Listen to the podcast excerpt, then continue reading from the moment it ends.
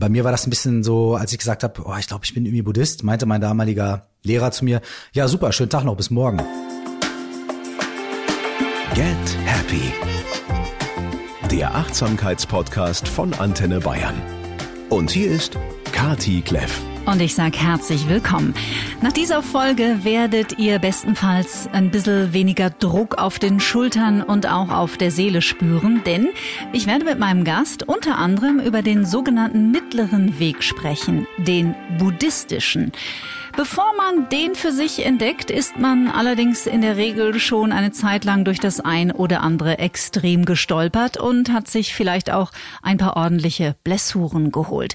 Vermutlich gehört das auch einfach zum Leben dazu. Auch meinem Gast in dieser Woche erging es nicht anders. Als er im Jahr 2000 sein erstes Deutsch-Rap-Album veröffentlicht und seine Karriere steil durch die Decke geht, da ist er gerade mal knapp 20, da hätte sicher niemand geglaubt, wo sein Weg ihn mal hinführen würde, am wenigsten vielleicht er selbst. Obwohl man dazu sagen muss, dass sich ein großer Teil in ihm noch nie einfach mit den Dingen zufrieden geben will, sondern lieber sich und anderen die großen Fragen des Lebens stellt.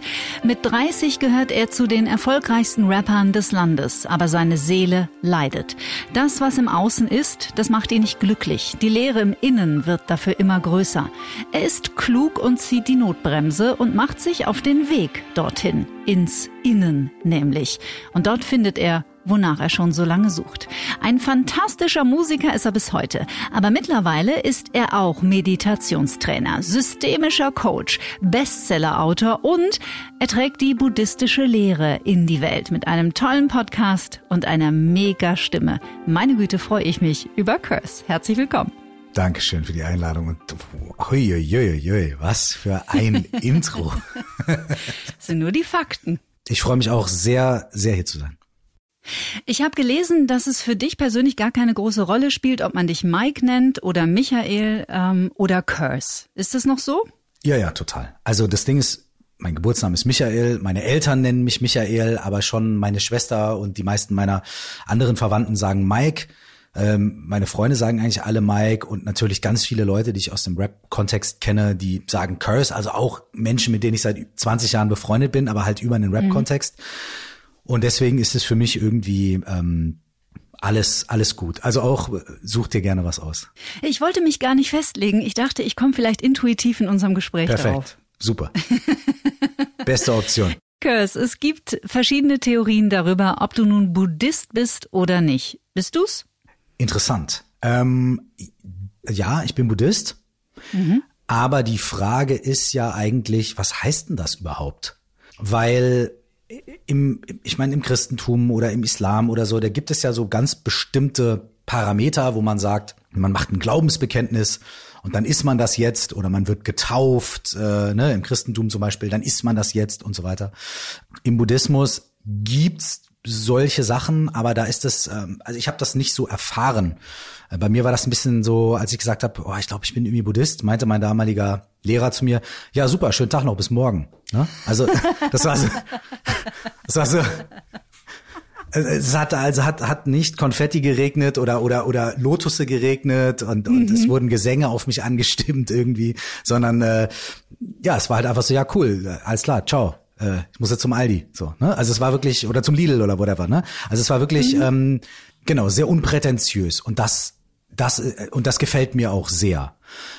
Ich habe irgendwann angefangen zu sagen, ich bin Buddhist, um es für mich und für andere Menschen irgendwie abzukürzen. Mhm. Weil es ist irgendwie viel schwieriger, wenn man sagt, ey, ich, ich beschäftige mich intensiv äh, mit der buddhistischen Lehre und studiere dort viel und habe verschiedene Lehrerinnen und Lehrer und meditiere viel und bla bla bla bla bla. Und man sagt einfach, yo, ich bin Buddhist. Okay, Punkt. Dann ist es abgehakt. Mhm. So. Mhm. Äh, das ist für mich eigentlich nur eine Abkürzung. Für mich ganz persönlich, vielleicht abschließend, wenn ich sage, ich bin Buddhist, bedeutet es Folgendes. Es bedeutet, es gab mal diesen, diesen Menschen, den Buddha, der ähm, Erfahrungen gemacht hat in seinem Leben. Und äh, diese Erfahrungen hat er dann mit anderen geteilt und hat immer gesagt, ey, ich habe da was erfahren und ihr könnt das auch. Äh, ich bin nichts Besonderes. Äh, ihr alle seid eigentlich Buddha. Ihr alle könnt das machen. Und ähm, hier sind meine Tipps und meine Erfahrungen. Und hier so meine, meine Hilfestellungen für euch auf eurem Weg. Wenn ihr die alle befolgt, gibt es eine sehr hohe Wahrscheinlichkeit, dass er das gut, ganz gut hinkriegt.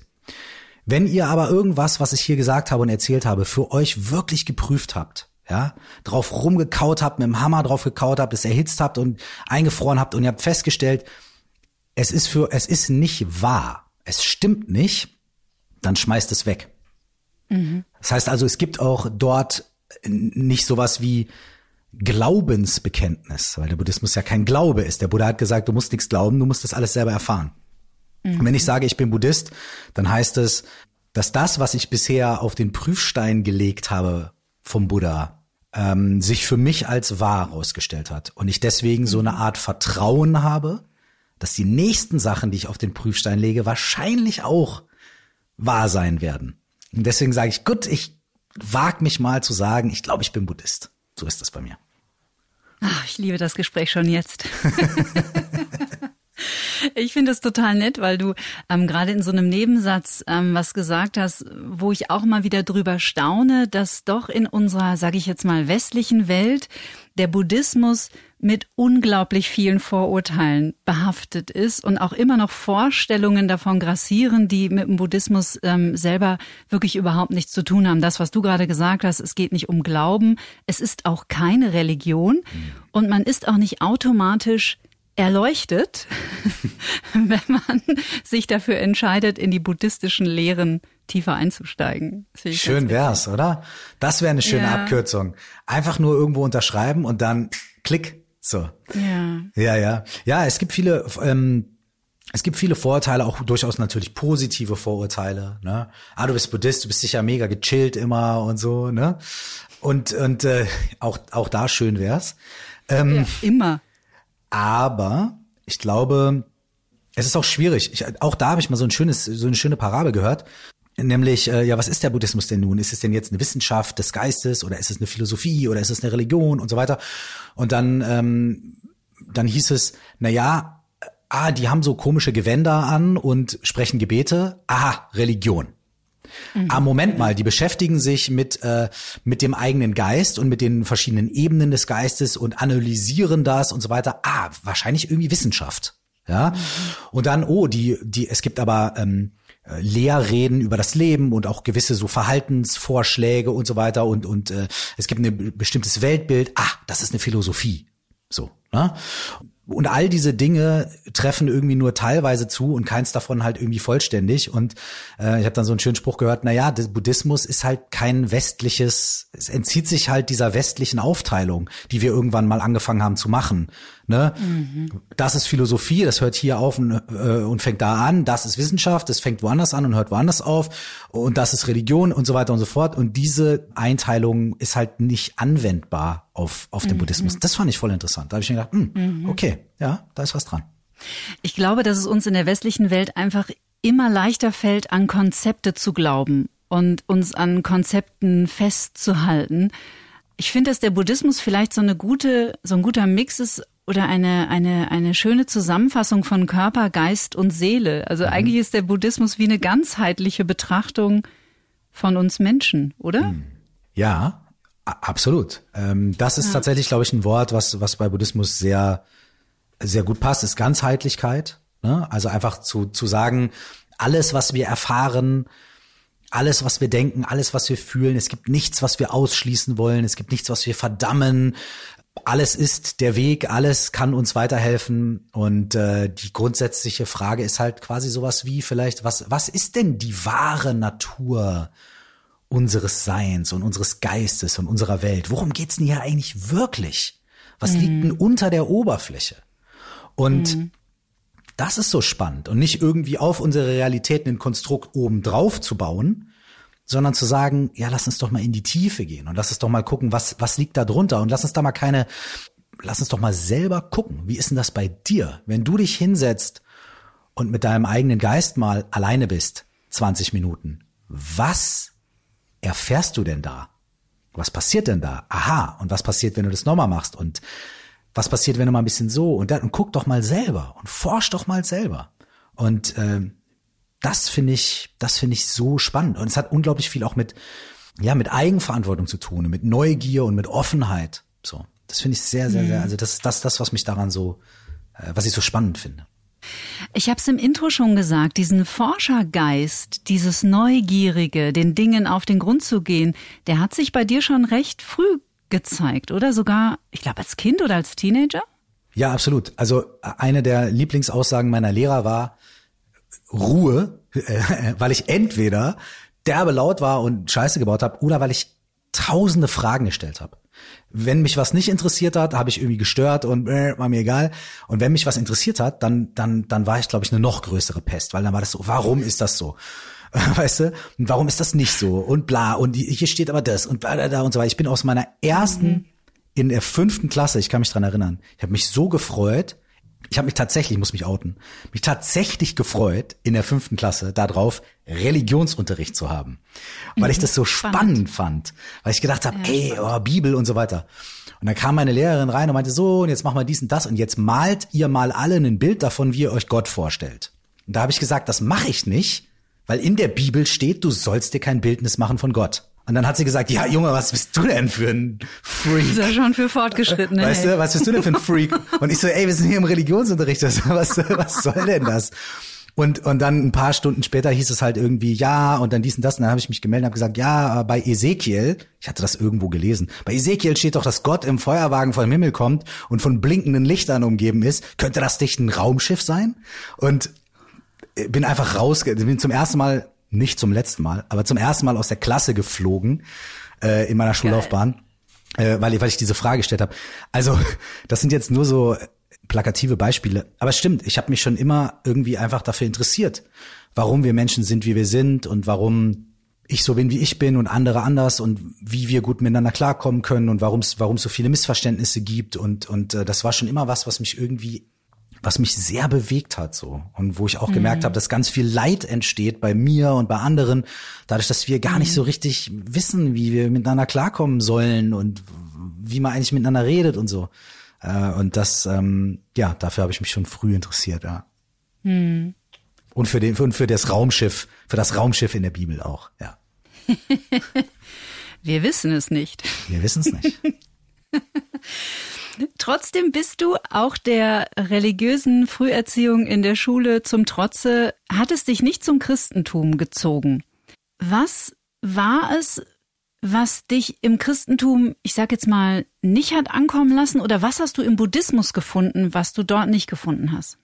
Also ich war schon früher als Kind, da, das, da ich keine Alternative kannte, so wirklich, schon mhm. auch hab ich, ich habe schon so geglaubt an Gott und Jesus und so weiter, ne? Ähm, und war da auch am Start und hatte da auch Bock drauf. Wie gesagt, ich war einer der wenigen, die sich gefreut hat. Jetzt kommt Religionsunterricht. Ähm, mhm.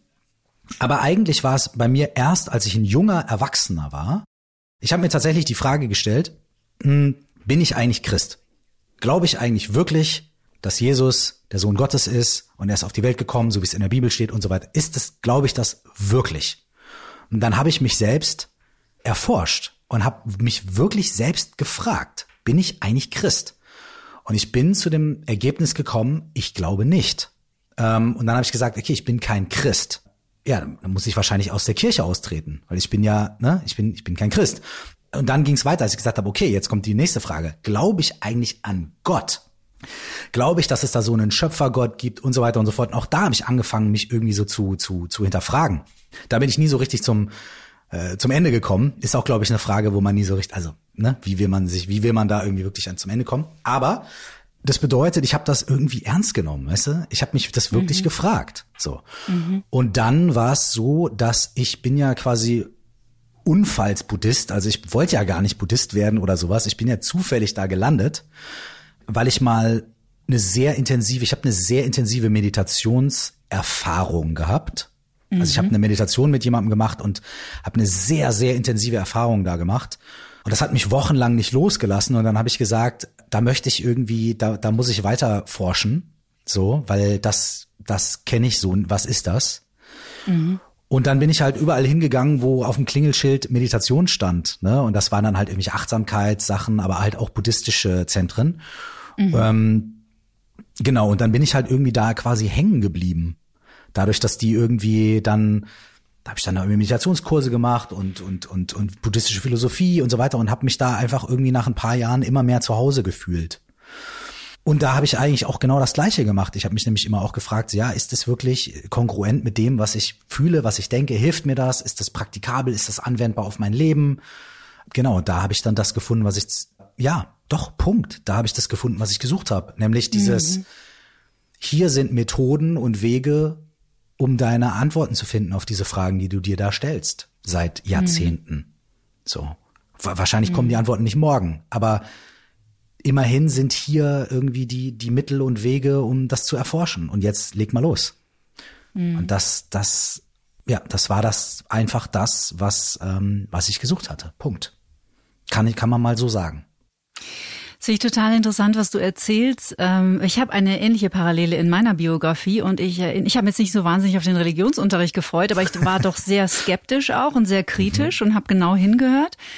Und ich komme aus Nordrhein-Westfalen und dort wird man automatisch eigentlich in der Regel evangelisch getauft. Und ich kann mich noch sehr gut erinnern, dass ich immer gedacht habe und ich glaube auch geäußert, also ich war mhm. auch nicht so der Nummer eins Lieblingsschüler meiner Lehrer, mhm. ähm, dass ich immer gedacht habe, aber wenn es Gott gibt, der mir immer als sehr strafend, mhm. wertend etc verkauft wurde, in Anführungsstrichen. Mhm. Und ich schon mit zwölf oder dreizehn gedacht habe, aber wenn es Gott gibt, warum sollte er so sein? Das macht überhaupt keinen Sinn. Mhm. Die Antwort hatte ich schon für mich mit zwölf. Das mhm. macht keinen Sinn.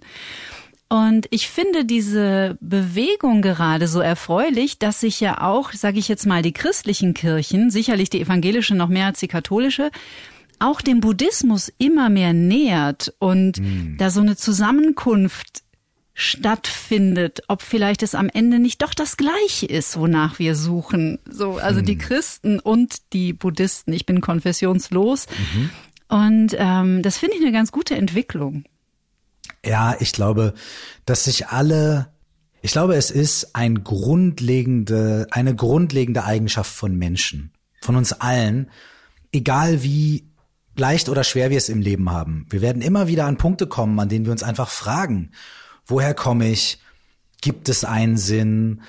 Wenn ja, worin liegt der? Oder auch einfach so grundlegende Fragen wie, wie kann ich so ethisch wie möglich handeln? Oder, oder, oder wie entwickle ich Nächstenliebe und so weiter in einer so schwierigen Welt? Ne? Mm, oh ja. Und das sind alles Sachen, auf die die verschiedensten Religionen ja auch durchaus ganz schöne Antworten haben, teilweise. Ne? Und ich glaube, dass die Grundbedürfnisse und so die grundlegenden Dinge, äh, dass es da viele Überschneidungen gibt. Ich glaube nicht, dass alles irgendwie, dass alle Ansätze gleich sind. Ne? Mhm. Ähm, ich glaube, dass die schon auch sehr unterschiedlich sind. Ähm, aber ich glaube, dass so die grundlegenden Bedürfnisse ähm, oder Wünsche oder oder oder oder Fragen, die da aufkommen, sehr sehr ähnlich sind und dass man da wirklich viel voneinander lernen kann. So, mhm. ne? Äh, wie gesagt, ich glaube wirklich nicht, dass alles das Gleiche ist. Also ich glaube, wenn man jetzt irgendwie wirklich. Nee, das glaube ich auch ne? nicht. Ich meinte eher so, dass wir vielleicht das am Ende dasselbe Anliegen haben. Also dort, wo wir uns wünschen, mhm. anzukommen. Ja, das glaube ich auch. Dass das sehr ähnlich ist. Der Weg ja. dahin ist, ist total unterschiedlich äh, ja. innerhalb auch der Religion. Da bin ich total bei dir. Ja. Ich beobachte eine häufige Überschneidung zwischen Buddhismus und systemischem Coaching. Mhm. Das finde ich hochinteressant, dass mhm. es da Parallelen gibt. Und nachdem auch innerhalb dieses Podcasts ähm, der Begriff systemischer Coach immer wieder fällt, mhm. vielleicht kannst du in deinen Worten für alle, die sich damit noch nie befasst haben, erklären, wie ein systemischer Coach arbeitet und was das eigentlich ist. Okay, ich werde es versuchen. Es ist nämlich nicht so mhm. einfach zu umreißen. Also dieses Wort Coaching, wenn man das hört, ne? Das ist in Deutschland kein geschützter Begriff. Das heißt, ja, jede, ja. jede und jeder darf sich Coach nennen für irgendwas. Ne? Da gibt's die Finanzcoaches und die Sportcoaches und die Life-Coaches und die keine Ahnung was für Coaches. Ne? Also so. Und ähm, jetzt hat, haben sich da gibt es innerhalb dieses Coaching-Kosmoses äh, gibt es natürlich einige Strömungen, die sagen, hey, das, was wir machen, ist eigentlich nicht sowas wie so, ich, ich gebe dir drei schöne Kalendersprüche mit als Beratung, sondern hey, wir haben bestimmte Methoden, bestimmte Tools, die einen gewissen wissenschaftlichen, psychologischen Hintergrund haben, die fundierter sind, die teilweise auch sich aus den gleichen Quellen speisen wie gesprächstherapeutische Ansätze, äh, ne, obwohl man natürlich auch das wieder abgrenzen muss. Ein systemischer Coach ist kein äh, geprüfter Psychologe, ne? Mhm. Kann auch, aber ist nicht automatisch, ne? Also es sind schon zwei verschiedene Paar Schuhe. Aber da gibt es durchaus auch Methoden und äh, Gesprächsmethoden und Ansätze und so weiter, die jetzt nicht so einen Chaka, ich mach dich, ich mach dich groß äh, Ansatz haben, sondern die die einen anderen Ansatz haben, die ganzheitlicher sind und die auch sagen, okay, ich als Coach weiß nichts und du als Klient oder Klientin Du bist die Expertin, du bist der Experte für dein Problem, für deine Situation. Das heißt, ich bin quasi Geburtshelfer ähm, und sag, sag vielleicht, hey, hier ist eine Methode, probier das mal aus. Aber ne, auch da wieder wie im Buddhismus, die Antwort liegt bei dir, die musst du selber finden. Denn wenn ich dir jetzt sage, hey, mach doch mal so und so, so und so, das kann ganz nett sein, aber die Antwort, die aus dir selbst entspringt, ist immer die viel kräftigere und stärkere. Das ist zum Beispiel, mhm. und da sind wir auch schon, was ist systemisches Coaching? Das ist einer der grundlegenden Annahmen im systemischen Coaching, ist, dass man sagt, ich als Coach weiß nix, du weißt alles und ich helfe dir dabei, deine eigene Stärke zu finden, deine eigene Kraft zu finden und deinen eigenen Wald trotz der ganzen Bäume wieder klar zu sehen. So. Und ein anderer Ansatz im systemischen Coaching, daher kommt das Wort systemisch, ist, dass man davon ausgeht, dass nichts völlig isoliert erscheint. Heißt, Hallo, ich habe ein Problem. Okay, jetzt kann man nur über dieses Problem sprechen an sich. Man kann sich aber auch, man kann aber auch die Linse der Kamera ein bisschen größer ziehen und sagen, okay, lass uns doch mal das System oder die Systeme anschauen innerhalb von, innerhalb derer diese Situationen und Probleme auftauchen. Vielleicht gibt es ja Aspekte in diesem System, die man noch gar nicht gesehen hat, die auf dieses Problem einwirken. Und man muss gar nicht irgendwie die, das Problem so sehr bearbeiten, sondern vielleicht andere Aspekte in diesem System. Das ist auch total interessant. Es gibt es auch oft bei Familientherapien und so weiter, dass mhm. man sagt, mein Kind macht das und das und nachher stellt sich raus, das Problem ist gar nicht das Kind, sondern ein Elternteil. Zum Beispiel, um mal was Plakatives mhm. zu sagen. Und mhm. das systemische Coaching versucht halt immer das ganze System anzuschauen, das ganze System Mensch aber auch das ganze soziale System, berufliche System, das äh, Umfeld und so weiter. Ähm, und dann halt zu schauen, äh, können wir dadurch vielleicht noch neue Informationen bekommen und so. Ja. Und und äh, das sind halt so zwei grundlegende Aspekte, die dieses systemische Coaching so auszeichnen, weswegen ich das so spannend finde. Also weil es ein ganzheitlicher Ansatz ist, weil es von diesen ganzen Coaching-Richtungen wahrscheinlich eine der Richtungen ist, die wirklich am meisten fundiert sind, die auch, also ich habe es zum Beispiel an der Universität Köln äh, gelernt, also ne, mhm. ne, mit, mit Siegel der Uni Köln und so weiter. Also es hat schon so einen gewissen wissenschaftlichen, akademischen äh, Aspekt. Und ist deswegen, äh, wenn ich dich kurz unterbrechen darf und richtig informiert bin, ich glaube, kassenärztlich zugelassen tatsächlich. Oh, das mag sein. Das weiß ich nicht. Ja, systemische Therapie ah, äh, mhm. wird von der Krankenkasse, glaube ich, sogar mittlerweile anerkannt und ist, mhm. ähm, ja, nur das für, für unsere ja. Hörerinnen und Hörer ja auch ganz Yes, wenn ihr euch dafür interessiert, äh, äh, Krankenkasse supports you. Das ist doch schön. Das, das ist sehr schön. Ja, super spannend. Ich frage dich deswegen, weil ähm, auch mein ganz persönliches Anliegen in diesem Podcast zum einen natürlich ist, so spannende Menschen ähm, die einen Weg hinter sich haben, wie dich hier zu Wort kommen zu lassen und deine Sicht auf die Welt und auf den Menschen, unsere, unsere Seele, unseren Körper, unseren Geist äh, dazu lauschen und auch immer wieder tatsächlich sanft darauf hinzuweisen, sich gut zu informieren, wem man sich anvertraut. Und wie du eingangs gesagt hast, gibt es auch eine wundervolle Folge von dir. Ich glaube, da redest du am Beispiel des Leberarztes ja, äh, über. Genau. Es war der Leberarzt. Der Leberarzt, oder? ja. Der berühmte ja, Leberarzt. Ähm, dass eben dieser Begriff des Coaches nicht geschützt wird. Und mhm. das ist gerade, finde ich, in Zeiten wie diesen kann man das gar nicht oft genug betonen, mhm. ähm, was so die, sag ich mal, die Red Flags sind, auf die mhm. man wirklich achten sollte, bevor man sich jemandem öffnet. Mhm. Und wenn man einen Gegenüber hat, das sagt, du musst mhm. und du solltest mhm. und äh, praktisch seinen Scheiß noch gar nicht aufgeräumt hat und den zu einem Klienten hinlegt, da kann schon auch ganz schön was kaputt gehen. Da darf man ein bisschen kritisch sein, oder? Total. Ja, ich sehe das auch so. Ich finde es auch sehr schade, dass dieser Begriff Coaching äh, nicht geschützt ist in Deutschland, weil da wird viel Schindluder betrieben mit dieser Nummer. Ja, es ist total wichtig, da zu gucken. Nicht überall, wo Coach draufsteht, ist dann auch irgendwie qualitativ was Vernünftiges drin. Und natürlich ist es auch individuell, selbst wenn qualitativ was Vernünftiges drin ist, kommt es wirklich auch immer noch darauf an, ob das für dich passend ist und ob das stimmig ist. Ich persönlich, als ich oder auch heute noch, wenn ich mich irgendwie auf die Suche mache und sage, okay, ich brauche Unterstützung in bestimmten Fragen, in bestimmten Themen, dann äh, habe ich wie so eine Art Drei-Stufen-Programm. Erstmal gucke ich mir an ähm, bei den Leuten, was was bringen die so, was ist der Background von denen? Was bringen die mit? Also haben die, was haben die entweder gelernt oder womit haben sie sich beschäftigt? Äh, was sind so deren Schwerpunktthemen oder vielleicht auch nicht Coaching-Sachen wie jetzt was weiß ich, wie Buddhismus oder Meditation. Was fließt da bei denen mit rein? So, ne? Ist das was, wo ich denke, das passt zu mir? Und das passt zu meinem Anliegen, zu meiner Frage, zu meinem, meinem Problem. Der zweite Punkt ist, ich gucke mir an, was erzählen die so? Denn alle Leute, wie du gerade gesagt hast, die sagen, äh, du musst nur zu mir kommen, ich habe die Antworten für dich, ne? Mhm. sofort schnell in die andere Richtung laufen. Mhm. Alle Leute, die sagen, wenn du dieses Programm machst, da was ich dir hier anbiete, dann wirst du garantiert deine Umsätze steigern. Oder du wirst garantiert äh, gut bei Umsätzen keine Ahnung whatever weiß ich nicht so kann ich mir nicht so mit aus.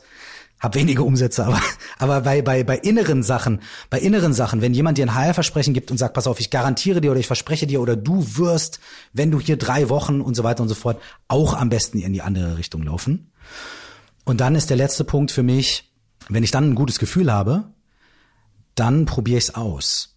Und dann mache ich vielleicht eine Session oder besuche einen Kurs oder, ne? Und wenn ich dann das Gefühl habe, ey, da fühle ich mich gut aufgehoben, dann nehme ich mir was mit, so, dann mache ich es noch ein zweites Mal. Und wenn ich nach dem zweites, zweiten Mal wieder ein gutes Gefühl habe, dann sage ich vielleicht, okay, dann vereinbaren wir doch mal vielleicht fünf Termine oder zehn Termine und jetzt mhm. gehen wir das irgendwie an. Mhm. Aber, und das ist ganz wichtig als letzter Punkt, all diese Sachen sind absolut richtig. Aber wenn jemand wirklich ein akutes Problem hat, eine akute Sorge hat, eine akute Situation, wo Hilfe benötigt ist, äh, dann ist die erste Hilfe besser als gar keine. Und manchmal hat man nicht den Luxus, lange zu suchen, sich viel zu informieren. Manchmal muss es einfach knallen, da muss es schnell gehen. Da ist es sogar manchmal gut, zur Hausärztin oder zum Hausarzt zu gehen und zu sagen, Entschuldigung, darf ich mich Ihnen anvertrauen? Mhm. Ich habe folgende Situation, können Sie mir dazu was sagen? Und selbst wenn die Hausärztin da nicht Expertin ist auf dem Gebiet, werden die Menschen wissen, an wen man weiterverweisen kann, werden einen guten Tipp geben können. Das heißt, äh, wenn es wirklich einen akuten Leidensdruck gibt, bitte äh, nicht auf die lange Bank schieben und alles und erstmal zwölf Co Coaching-Seminare machen, sondern äh, bitte ähm, nach naheliegender Hilfe suchen. So, das ist auch immer ganz wichtig für mich, das auch zu sagen. So. Ja. Also gerade äh, in, in diesen Zeiten, die uns beuteln jetzt alle äh, seit über einem Jahr, also ein, ein Podcast ist ja ein Archiv, aber zum Zeitpunkt dieser Aufzeichnung sind wir immer noch voll drin in der Pandemie, was wir uns vor eineinviertel Jahren, glaube ich, alle nicht hätten vorstellen können. Ich finde es ganz gut und auch ganz wichtig, dass jetzt auch diese Komponente psychische Gesundheit auch in dieser Corona-Diskussion doch immer mehr in den Fokus der Aufmerksamkeit kommt und es mhm. wird auch dringend Zeit, weil ähm, ja dann natürlich ganz, ganz viel ans Tageslicht kommt, was vielleicht schon seit vielen Jahren im Untergrund auch in den Menschen arbeitet oder im Unterbewusstsein und wo mhm. sie aber noch nie so richtig Zugriff darauf hatten. Wie kommst denn du als Mensch und auch als Musiker natürlich durch diese Zeit? Ähm es ist einfach äh, komplett seltsam, alles. Mhm. Ähm, mir, mir, mir fällt da fast kein anderes Wort dafür ein, so, ne, als es ist einfach weird. So, ich habe das große Glück, dass ich ähm, ja nicht nur irgendwie live spiele, ne? Ich kann, ich bin dabei, ein neues Album zu machen. Das heißt, ich bin im Studio, ich kann kreativ sein. Ich bin dabei, mein nächstes Buch zu schreiben. Ich kann am Schreibtisch sitzen und kann schreiben. Das heißt, ich kann irgendwie meine Kreativität weiter irgendwie ausüben und auch auf ein Ziel, was irgendwie absehbar ist, hinarbeiten. Ja, also und da sind wir wieder bei seltsam. Klar, ich werde vielleicht ein Album veröffentlichen und dann dazu keine Konzerte spielen.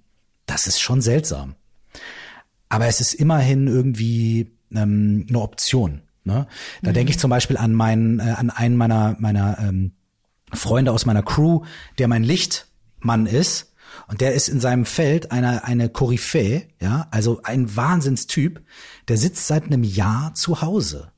Weil der mhm. kann jetzt nicht auf Zoom Licht an und ausschalten oder sowas. Ne? Also das, das, das funktioniert nicht. Und der, für den ist das ähm, eine ganz andere Situation. Und für mich, dadurch, dass ich halt diese verschiedenen Sachen mache, ist es etwas, habe ich da noch mehr Gestaltungsfreiraum. Und was sich wahnsinnig beschleunigt hat durch diese Zeit, ist tatsächlich ähm, der Kontakt und der Austausch, den ich mit Leuten im Internet habe mm, und auch die Möglichkeit, mit Coaching und mit diesen und Meditation und so weiter auch mit mit noch mehr Menschen äh, noch einfacher einfach zusammen zu sein und zusammenzuarbeiten. Denn vorher macht man dann mal einen Workshop und wer irgendwie in Nürnberg äh, wohnt, der fährt nicht nach Kiel und so weiter. Ne? Und jetzt mhm. Gibt es halt durch diese durch diesen virtuellen Raum ähm, die Workshops und die Sachen, die wir die wir anbieten. Ne? Da können halt Leute in ihrer eigenen Zeit von zu Hause aus ohne zu reisen, ohne sich freinehmen zu müssen, dafür irgendwie da, da partizipieren und da mitmachen. Und das finde ich, also wenn es irgendwie was gibt, wo man sagen kann, okay, das ist vielleicht gar nicht so schlecht, die Entwicklung, dann ist es vielleicht wirklich so dieses, ähm, diese Erkenntnis, dass man einige Dinge auch im digitalen Raum irgendwie machen kann und auch günstiger machen kann und auch irgendwie besser in den Zeitplan reinpacken kann. Und natürlich ist das immer noch nicht das Gleiche, so man sich gegenüber sitzt, ähm, aber es öffnet schon so eine neue Dimension. Und da, das ist das, worauf ich mich halt fokussiere. Ich versuche halt weniger darauf zu schauen, was kann ich nicht mehr, was darf ich nicht mehr, was geht nicht mehr, wo bin ich eingeschränkt und so weiter. Und versuche irgendwie zu gucken, was kann ich daraus machen? Wie kann ich damit arbeiten? Und wie kann ich vor allem auch irgendwie mit anderen Menschen, die auch alle und teilweise viel, viel mehr Einschränkungen haben und viel schwieriger. Wie kann ich mit denen in Kontakt bleiben? Und wie kann man mhm. gemeinsam irgendwie sich austauschen und irgendwie gemeinsam durch diese Zeit gehen. So, das, hm. da versuche ich drauf zu schauen. Das tust du natürlich über deinen Podcast Meditation, Coaching and Life. Du hast auch eine ganz tolle Facebook-Gruppe, mhm. in der die Menschen dir ja Fragen stellen können, auf die du auch antwortest. Ich beobachte das äh, auch als Teilnehmerin immer ganz beeindruckt aus der Ferne. Ihr redet dort auch immer wieder über dein, dein Spiegel-Bestseller. Äh, stell dir vor, du wachst auf, die vier 4O plus X, muss ich mal total mich konzentrieren, weil ich will immer 4X plus O sagen. Ja. Warum ist das so? Ey, ey, du bist. Hast du schon mal gehört, ne? Du, nee, du bist nicht die Einzige. Ey, ich weiß nicht warum, aber für mich war das so, es war für mich so einleuchtend und ich glaube 90 Prozent der Menschen sagen, äh, 0, 4x plus o oder oder ähm, 4, 4x Methode oder oder oder oder 0 0 0 0 0 Methode oder äh, irgendwie so oder äh, irgendwelche Wortkreationen. Ich glaube, ich bin der einzige Mensch, der 4o plus x sagt. Aber Ich habe es mir extra aufgeschrieben. ich weiß, es ist, es ist total blöd. Hatte ich nicht auf dem Schirm. Ich hatte das erst, für mich war das so voll so, wow, voll plakativ und stimmig. Und dann habe ich gemerkt, keiner kann es aussprechen. Ja. Aber ist auch okay. Ist auch okay. Ja. Ja, das ist so wie mit meinem Namen. Ob die Leute Mike oder Curse oder sonst was sagen, ist, ist, ist, ist egal. Und ob du 4O plus X oder 12, 12 F, F plus Z sagst, ist total egal. ist völlig okay. Ja. Es ist nicht wichtig. Nee, ist nicht wichtig. Ah, was draufsteht, ist, ist nicht wichtig. wichtig. Was drinsteckt, ja, darum geht's. Ja. So ist es. Aber dann äh, reden wir doch kurz über den Begriff Aufwachen. Das ist ja. nämlich tatsächlich einer, ähm, der A, sich leicht zu merken ist. Und der Titel ist ja auch, stell dir vor, du wachst auf. Mhm. Was ich eine, einen Satz finde, der echt richtig Wumms hat. Mhm. Als ich meine Therapie beendete, mhm. strahlte mich meine Therapeutin an und sagte, es ist so schön, dich so zu sehen. Du bist aufgewacht. Mhm. Was ist Aufwachen für dich? Also erstmal, als du das gerade gesagt, einfach nur als du es gerade erzählt hast, ich habe wirklich äh, Gänsehaut bekommen. Einfach, das, äh, das, äh, das von dir zu hören, oh, super schön, super schön.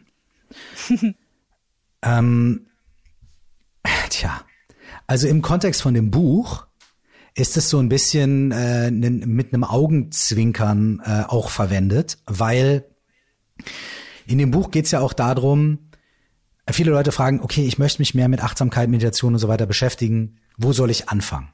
Und dann sage ich halt ganz oft, na, lass uns doch am Anfang anfangen. Was ist das Erste, was du machst, wenn du morgens aufwachst?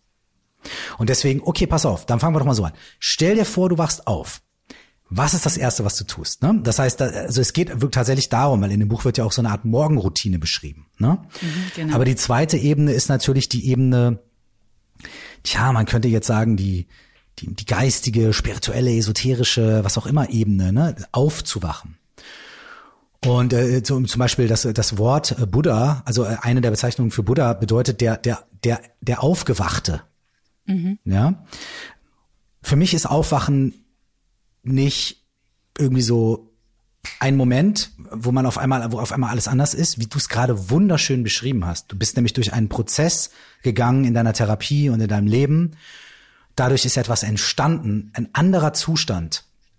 Und was das aber wirklich bedeutet, hat sich entfaltet sich erst immer noch weiter für dich. So. Mhm, und das finde ich, das finde ich total schön, denn ich sehe das manchmal so ein bisschen so, dass man, äh, dass man anfängt, wie als ob man in so einem Traum ein bisschen mehr Bewusstheit bekommt und auf einmal merkt, oh, okay, krass, ich träume und ah, und vielleicht muss ich das alles nicht so ernst nehmen und vielleicht, wenn ich, kann ich mehr Einfluss nehmen auf die Dinge um mich rum, die passieren, als ich dachte und vielleicht muss ich gar nicht so viel Angst haben, weil das ist ja eigentlich nur ein Traum und so weiter.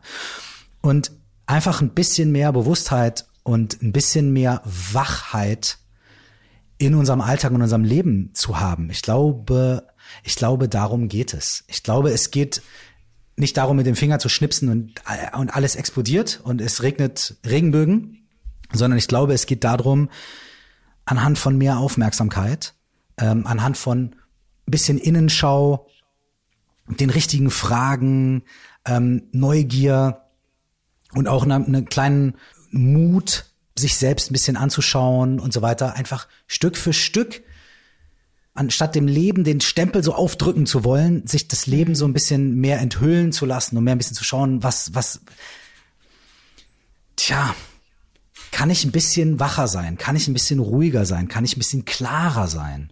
Und wenn ich ein bisschen wacher und ruhiger und klarer bin, vielleicht merke ich ja, dass das Leben weniger schlimm ist, als ich dachte, statt mehr. Ich glaube, viele Menschen haben Angst davor, weil sie denken, wenn ich mir das angucke, dann merke ich, dann, dann, dann, dann wird's ja erstmal ganz schlimm. Dann merke ich. Ja, ne? haben Angst, dass sie was finden, was sie nicht aushalten, ne? Oder die, nicht die, mögen im schlimmsten ja, Fall. Und, ja, und die Antwort ist absolut, das wird passieren. Natürlich. ja, verdammt. also es ist, das ist so, ich, ich nutze öfter dieses Beispiel, wenn man sagt, ich sehne mich nach einer schönen Beziehung. Ne? Mhm. Ne? Wenn man das so ausspricht und für sich formuliert und sagt, ich wünsche mir eine schöne Beziehung, eine, eine, eine, eine gesunde, schöne Beziehung in meinem Leben, dann wird einem wahrscheinlich erstmal bewusst, wo im Leben man noch nicht eine schöne Beziehung führt und wo es noch hakt und wo es die Probleme gibt. So, natürlich wird einem das erstmal bewusst. Und das ist auch wichtig, denn dann weiß man, hat man ja schon mal eine, eine, Orientierung. Da weiß man, okay, das möchte ich nicht mehr oder das möchte ich anders. Und ich möchte, was möchte ich denn stattdessen? Ich möchte statt, statt ne, statt, stattdessen etwas anderes. Und das ist dann der Punkt. Ähm, dieses Aufwachen oder diese Klarheit bekommen oder dieses genauer hingucken hat auch immer den Aspekt von, ja, Dinge zu sehen, die man nicht möchte. Aber das ist ja nur der erste Schritt. Hm. Wenn man da stehen bleibt und sagt, okay, die sehe ich, die will ich nicht sehen, ich mache die Augen wieder zu, okay. Aber wenn man sagt, okay, die sehe ich und scheiße, äh, ich wünsche mir aber was anderes, okay, dann ist die Frage, was wünsche ich mir denn? Und was kann mhm. ich denn mhm. tun dafür, da, dass das mehr in Erfüllung geht? Ähm, mhm. Das Sehen, was einem nicht so gut gefällt, ist leider Teil der Reise. Aber man kann es mhm. ja auch portionieren. So ein bisschen. Ich habe mit irgendeinem meiner Gäste, ich weiß jetzt gerade spontan nicht mit wem, aber ich glaube tatsächlich, es war die Eva Maria Zurhorst, über diese feine Differenzierung zwischen warum und wozu gesprochen. Also nicht warum passiert mir das immer, sondern wozu? Das ist ja ein Satz, den Menschen gerne mhm. sagen. Mann, warum passiert mir das wieder? Jetzt habe ich wieder mhm. so einen Arsch kennengelernt. Warum? Warum immer ich? Warum sind immer alle zu mir im Job blöd?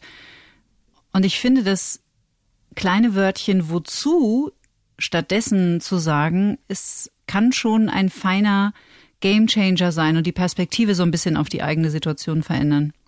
Ich glaube, die, der Perspektivwechsel ist ganz drastisch zwischen Vergangenheit und Zukunft. Warum mhm. passiert mir das? Weil ich schon wieder das nicht gut gemacht habe, weil ich mich mhm. schon wieder nicht abgegrenzt habe, weil ne Vergangenheit. Und wozu ist, damit ich mich nächstes Mal lerne besser abzugrenzen, damit ich nächstes Mal und so weiter. Das ist ein Unterschied zwischen ähm, ja zwischen Vergangenheit und Potenzial und Möglichkeit. Also ich, ich also fällt mir dazu nur gerade ein. Ich habe äh, das so so noch nicht betrachtet, aber leuchtet mir direkt ein. Ähm, Im systemischen Coaching gibt es etwas, das heißt Future Pacing.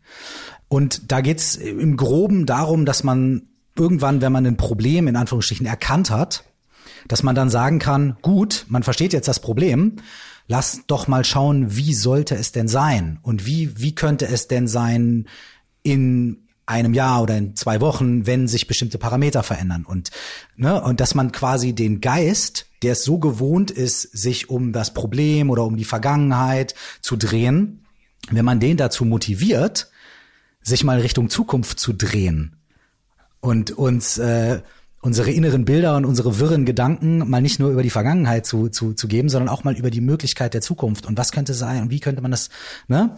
Und äh, ja, das, das wäre wahrscheinlich auch, ne? Wozu statt warum ist vielleicht auch so eine Art von Future Pacing, könnte man sagen. Mhm. Seht ihr, und deswegen hat der Mann eine fundierte Ausbildung und hat es richtig gelernt, was er macht. So ein richtiges Einzelcoaching machst du sowas als Michael Kurt, gehe ich auf deine Internetseite und sage, Mensch, ich möchte jetzt irgendwie ein Einzelcoaching bei dir bekommen. Leider, leider eigentlich fast nie. Ähm, mhm. weil es einfach von der Zeit und von, von, von den Kapazitäten sehr, sehr, sehr schwierig ist zurzeit. Ähm, das mache ich manchmal halt irgendwie für, für Freunde von Freunden oder sowas, ne? Mhm. So. Aber eigentlich ist es so, dass ich ähm, halt durch den Podcast und das Buch und die Musik und so weiter, ne, ähm, dich nicht langweilst. Ja, sehr, genau, ich langweile mich nicht. Und deswegen versuche ich das halt so zu machen, dass ich sage, okay, wie kann ich, wie kann ich Räume schaffen, ähm, live persönlich, aber auch virtuell, mhm. in denen man zwar jetzt nicht zehn eins zu eins ein Stunden Coachings hintereinander machen kann, aber wo man sagen kann, okay, wir treffen uns in einem virtuellen Raum, wir, so wie wir jetzt, wir zoomen, wir sind aber mehrere Leute, es gibt vielleicht mhm. bestimmte übergeordnete Themen oder bestimmte Methoden oder Tools, die wir besprechen und so weiter. Und es gibt einen Austausch, der aber sogar noch erweitert wird, nämlich um den Austausch der Leute miteinander. Mhm. Und das ist das, was ich merke, was die Leute am Anfang nicht auf dem Schirm haben. Am Anfang denken die Leute, okay, ich möchte da mit dem, mit dem Coach sprechen. Ne? Der Coach hilft mir jetzt weiter. Mhm. Aber ähm, was ich so wahnsinnig schön finde, ist, dass wir, dass wir gerade da in diesen Workshops, die wir machen, so ein System gefunden haben, wo wir sagen, ja, okay, aber ihr redet auch miteinander. Und ihr tauscht euch miteinander aus. Und zwar nicht so, hey, ich habe einen guten Tipp für dich, lies mal dieses Buch, sondern einfach offenes Sprechen. Mhm. Einfach auch offenes Zuhören, für jemanden da sein. Und das ist so eine krasse Magie, wenn da 50, 60 oder 100 Menschen aufeinandertreffen, die sich vorher noch nie gesehen haben. Und nach ein paar Tagen, nach ein, zwei Wochen, sprechen die miteinander über ihre, über ihre Wünsche, über ihre Träume und so weiter, weil sie wissen, hey, die anderen Leute, die hier sind, sind auf genau derselben Reise wie ich.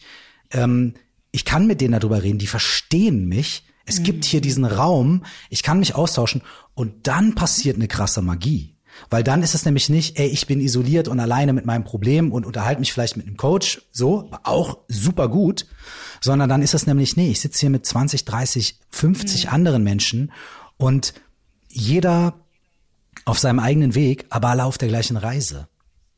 Und das, das äh, finde ich so, finde ich so wahnsinnig spannend. Und das finde ich jetzt gerade sogar schon, also ich meine, das ist jetzt schlechte Werbung für mich selbst, aber ich finde es fast spannender und fast mhm. sogar schöner für die Leute, nicht nur irgendwie jetzt mich anzugucken und mir zuzuhören oder so, sondern, sondern in der Gemeinschaft diese Erfahrungen zu machen das hat irgendwie für mich mehr Kraft. Und wenn ich jetzt heute äh, immer mal bei den Leuten wieder einchecke, es ist verrückt. Die Leute haben WhatsApp-Gruppen und wöchentliche Meetings und so weiter und so fort, weil, weil, weil sich da halt so eine, so eine Gemeinschaft ge gebildet hat. Mhm. Und, und das ist für mich ein sehr guter ähm, Trade-off dafür, dass ich halt leider diese Einzelcoaching-Situation nicht so machen kann. Mhm. Ja. Also jetzt habe ich tatsächlich ein Tränchen im Auge. weil das, was du gerade schilderst, ähm, in meiner Ausbildung habe ich diese Erfahrung auch zum ersten Mal gemacht. Ich hatte nie, ich habe noch nie eine Gruppentherapie gemacht, mhm. aber ich habe auch eine Ausbildung gemacht über ein Jahr. Was hast du gemacht, wenn ich fragen darf? Äh, Bereich Psychotraumatologie. Oh, Als okay. Einstieg, jetzt mhm. kommt der HP Psych, weil ich ähnlich kritisch bin wie du. Ich möchte mhm. einfach gerne was Offizielles und ich möchte schön. mich auskennen und ich möchte mhm. keinen Scheiß bauen. Ja, so. schön. Und da waren wir auch zu zwölf in der Gruppe und ich habe das, ich war da gar nicht darauf vorbereitet, was passiert in einer Gruppe, wenn zwölf Menschen, die sich nicht kennen, sich öffnen. Mhm. Und es war unbeschreiblich. Ja. Also ich glaube, wir haben von so alleine untereinander fast noch mehr miteinander gelernt. Also unsere Ausbilderin, die Verena König, hat unheimlich toll Psychoedukation und so. Und mhm. die ist einfach mega. Aber das, was unter uns entstanden ist, diese geteilte Lebenserfahrung und wie du gerade gesagt hast, das war auch der Moment, wo mir echt die Tränen in die Augen geschossen sind, das Gefühl plötzlich zu haben und, und zu erkennen, ich bin gar nicht isoliert genau. mit dem, was mich quält, sondern wir alle sind Menschen und wir alle tragen dasselbe. Also die Pakete haben verschiedene Farben und Verpackungen und Gewichte. Aber Pakete tragen wir alle. Und das war Wahnsinn. War ganz toll. Kann ich gut hm. verstehen. Ja, ich glaube, das ist diese, dieser Gedanke, den wir auch alle haben, ähm, dass wenn wir uns da in unserer Verletzbarkeit öffnen, äh, dass wir dann angegriffen werden, dass wir verurteilt werden, dass wir ausgestoßen werden. Und die Erfahrung machen wir auch ganz oft im Alltag, ne?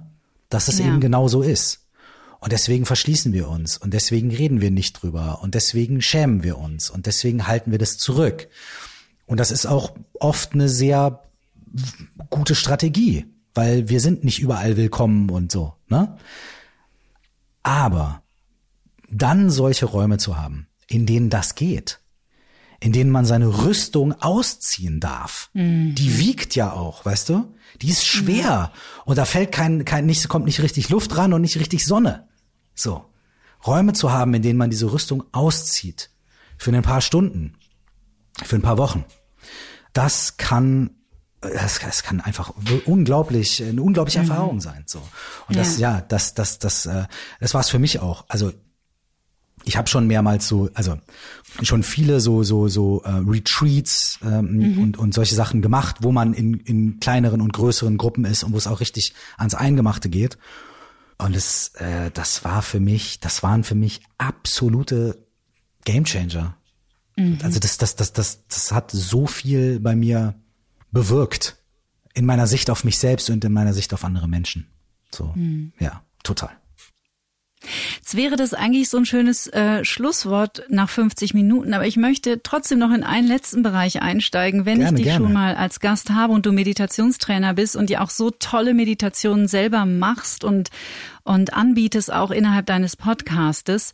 Wir haben immer noch große Zweifler in unserer Gesellschaft, möchte ich mhm. an dieser Stelle ein bisschen ermahnend sagen. Für Einsteiger. Mhm. Was würdest du sagen, ist eine gute Zeit, um einfach mal anzufangen. Kleines also, Anfängerkürschen von Curse zum genau, Thema also, Meditation. Also, also zwei Sachen dazu. Die erste Sache ist die, ähm, stell dir vor, du gehst ins Fitnessstudio und äh, möchtest äh, einen dicken Bizeps bekommen. Ja. Und dann gehst du da hin und nimmst dir irgendwie so eine Hantel und machst irgendwie zehnmal Bizeps Curl und dann gehst du nach Hause und am nächsten Tag hast du derbe Muskelkater und guckst in den Spiegel und der Muskel ist nicht gewachsen. Wenn du dann sagst, Fitnessstudio funktioniert nicht, das ist nichts für mich. ja, dann, dann, dann äh, würde jeder Mensch zu dir sagen, ja, also Entschuldigung, musst du schon ein paar Mal hingehen und lass dir mal richtig zeigen, wie das funktioniert und fang erstmal mit kleinen Gewichten an und Muskelkater ist ein Zeichen dafür, dass es wirkt. Und dann denkt man sich, ah ja klar, so, beim Fitnessstudio würden wir alle sagen, ja, ist ja logisch. Und Fitnessstudio und Muskelaufbau, so kompliziert es auch ist, ist eine relativ einfache Angelegenheit im Vergleich zu 30, 40 oder 50 Jahren innerem Dialog, Ängsten und Befürchtungen und Prägungen aus der Kindheit und von der Gesellschaft und bla bla blub blub blub blub blub. Das heißt, unser Geist ist nochmal unfassbar komplexer als so ein Muskel. Also zu sagen, Ich habe mich mal fünf Minuten hingesetzt und versucht an nichts zu denken. Das hat nicht funktioniert. Meditation klappt nicht. Ist also irgendwie noch viel abstruser als diese Fitnessstudio-Nummer. So, hier kommt dann die zweite gute Nachricht. Wenn du die Handel hochhebst und kriegst Muskelkater, heißt es, es wirkt. Genauso ist es auch bei Meditation. Wenn du dich fünf Minuten hinsetzt und einfach nur ein- und ausatmest, und das ist schon direkt die, das ist schon eine, eine extrem, eine, das ist eine extrem gute und auch schon mega wertvolle, also es ist Meditationsanweisung, höchst buddhistisch und so weiter, also mit allen Siegeln versehen. Setz dich hin, meinetwegen auch auf den Stuhl, muss keinen Schneidersitz einnehmen, nix, mach die Augen zu, setz dich bequem hin und stell dir einen Timer für drei Minuten. Und in den drei Minuten atme einfach nur ein und aus. Und du kannst es, du kannst es dir leicht machen, nämlich wenn wir einatmen, dann merken wir zum Beispiel, dass der Bauch- und Brustraum sich weitet. Wenn wir ausatmen, zieht er sich wieder zusammen. Oder wir spüren einen Luftzug an der Nase. Beim Einatmen an der Nasenspitze leicht kalt, beim Ausatmen leicht warm. Das heißt, orientier dich an deinem Körper. Du musst noch nicht mal drüber nachdenken, wie atmen. So orientier dich an deinem Körper. Spür einfach, wie dein Körper atmet. Und immer wenn Gedanken kommen und wenn du dir denkst, oder wenn Gedanken kommen oder Gefühle kommen oder irgendwie was, kein Problem. Einfach dich dran erinnern, oh, ich sollte ja atmen. Und zurück mit deiner Aufmerksamkeit kommen zum Ein- und Ausatmen. Drei Minuten und dann klingelt der Wecker. Und das war's. Und, und pass mal auf, egal was dir da passiert, und jetzt kommt die gute Nachricht. Egal was dir da passiert, solange du nach den drei Minuten dir darüber bewusst bist, was da passiert ist, hat die Meditation gewirkt. Mhm. Darum geht's nämlich. Es geht nicht darum, dass du drei Minuten lang völlig friedlich und freundlich da sitzt und nur atmest und an nichts denkst und ha, um Shanti Shanti. Darum geht's nicht. Wenn das passiert, wenn das passiert, super. Ja, wenn du aber drei Minuten da sitzt und du hast nur einmal oder zweimal dran gedacht, nur an den ersten oder an den letzten Atemzug gedacht, ja, und hast gemerkt, in deinem Kopf ist ein riesen Chaos. Super. Mhm. Weil Meditation bedeutet, dich mit dir selbst bekannt machen. Und wenn du das, was du da findest, das bist du. Das ist dein Kopf, das sind deine Gedanken in diesem Moment. Morgen kann es wieder anders sein, wenn du in Südfrankreich am Strand liegst, kann es auch anders sein, ja. Aber mhm. das ist es. Es geht darum, immer wieder für ein paar Minuten zu gucken, wie geht's mir eigentlich, was ist eigentlich da und was passiert, wenn ich das Natürlichste der Welt mache, nämlich einfach nur da sitzen und atmen. Mhm. Wenn alles andere wegfällt und ich sitze einfach nur da und atme, was passiert dann? Weil das, das ist wirklich das, was bei dir los ist. So. Wenn ja, alles andere wegfällt, was bleibt dann übrig? Und dann zu sagen, okay, jetzt gucke ich mir heute drei Minuten an, morgen drei Minuten, übermorgen vergesse ich, aber dann gucke ich mal vier Minuten. Und Schritt für Schritt für Schritt für Schritt wirst du dich selbst besser kennenlernen. Und klar, dann kommen auch die Momente, wo du 20 Minuten, eine halbe Stunde sitzt und du bist mega entspannt und du hast wenige Gedanken und, und hörst die Vögel zwitschern und es ist wundervoll. Und einen Tag später setzt du dich hin und bist schlecht gelaunt und hast einen Hass auf irgendwie deine Partnerin oder deinen Partner und kannst dich kaum auf dem Sessel halten vor Wut. Und ist auch okay. und du bleibst einfach sitzen, bis der Timer klingelt und guckst dir einfach an, was da los ist. Und äh, mhm. Punkt. Und, und so blöd wie es klingt, da wird was passieren. Ja, und, kann ich äh, unterschreiben an der Stelle. Und deswegen wenn ihr ist, ihm nicht glaubt, glaubt mir. Und wenn ihr mir nicht glaubt, glaubt ihm. So sieht's aus. Und deswegen ist wirklich, deswegen ist wirklich ähm, Muskelkater ist normal, ja. Äh, man man sieht nicht sofort irgendwie den Bizeps wachsen nach der ersten Meditationserfahrung. Kann passieren, kann sein. Also meine erste Meditationserfahrung war direkt Wahnsinn. Ja, es kann sein und äh, muss aber nicht sein. Und einfach drei Minuten oder fünf Minuten hinsetzen, ein- und ausatmen, immer wenn Gedanken und Ablenkungen kommen, einfach zurückkommen zum Ein- und Ausatmen. Punkt. Und kein, keine Ambition, kein Ziel, man kann nichts richtig oder falsch machen. That's it. Das heißt, jeder Mensch, der einen Geist hat, kann meditieren. So, jetzt habt ihr es. Mehr Inspiration gibt es in deinem Podcast und wir haben so einen ganz tollen Linktree von dir bekommen, habe ich noch von keinem meiner Gäste bekommen. Ganz tollen okay. Linktree. Yeah. Da ist alles in den Show Notes, praktisch ein Klick erfahrt ihr alles über Curse alias Michael Kurt, ähm, was ihr wissen müsst. Ich habe jetzt gerade nämlich reingelauscht, ich bleibe noch bei Curse. Okay. Fühlt sich für mich Gerne. am stimmigsten an. Ich würde zum Schluss gerne äh, noch was Kleines mit dir machen. Ich beginne Sätze und bitte dich, diese Sätze zu vollenden. Mhm. Cool, gerne. Curse, das Erste, was ich morgens nach dem Aufstehen tue, ist. Liegen bleiben. Am besten entspanne ich mich, wenn ich.